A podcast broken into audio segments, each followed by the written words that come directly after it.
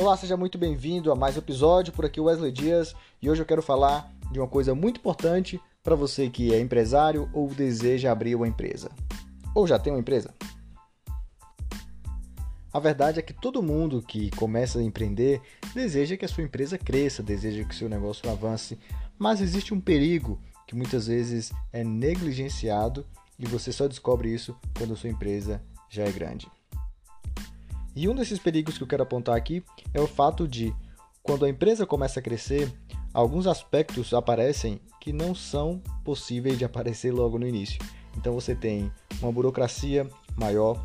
Então, se você precisa, por exemplo, liberar algum tipo de recurso, você precisa passar pela questão financeira, você precisa passar pela pessoa que vai aprovar ou desaprovar aquele orçamento, você precisa mais de um orçamento de aprovação.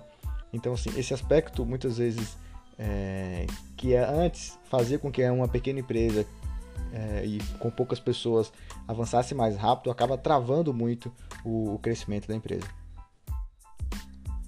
E o grande vilão disso, de fato, é que processos precisam ser criados e sistemas precisam ser desenvolvidos para que a coisa funcione sozinha.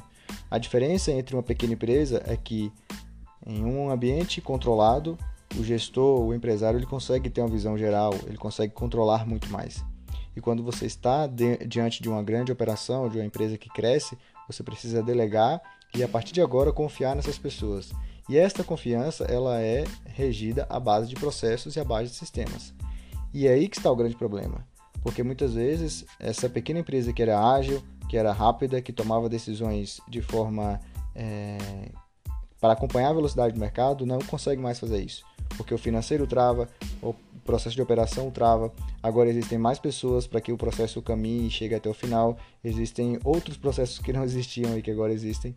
Então esse é o desafio de uma grande empresa é, e essa velocidade faz total diferença nas inovações que o mercado está pedindo. E um exemplo claro disso pode ser visto hoje através do uso das mídias sociais. Enquanto as grandes empresas ainda estão tentando ver qual é o melhor caminho, pequenas empresas têm assimilado melhor esse tipo de, de abordagem. É claro que reservado aí os contextos é, apropriados, ou seja, você tem grandes empresas tipo Magazine Luiza que consegue ter é, uma grande influência dentro das mídias.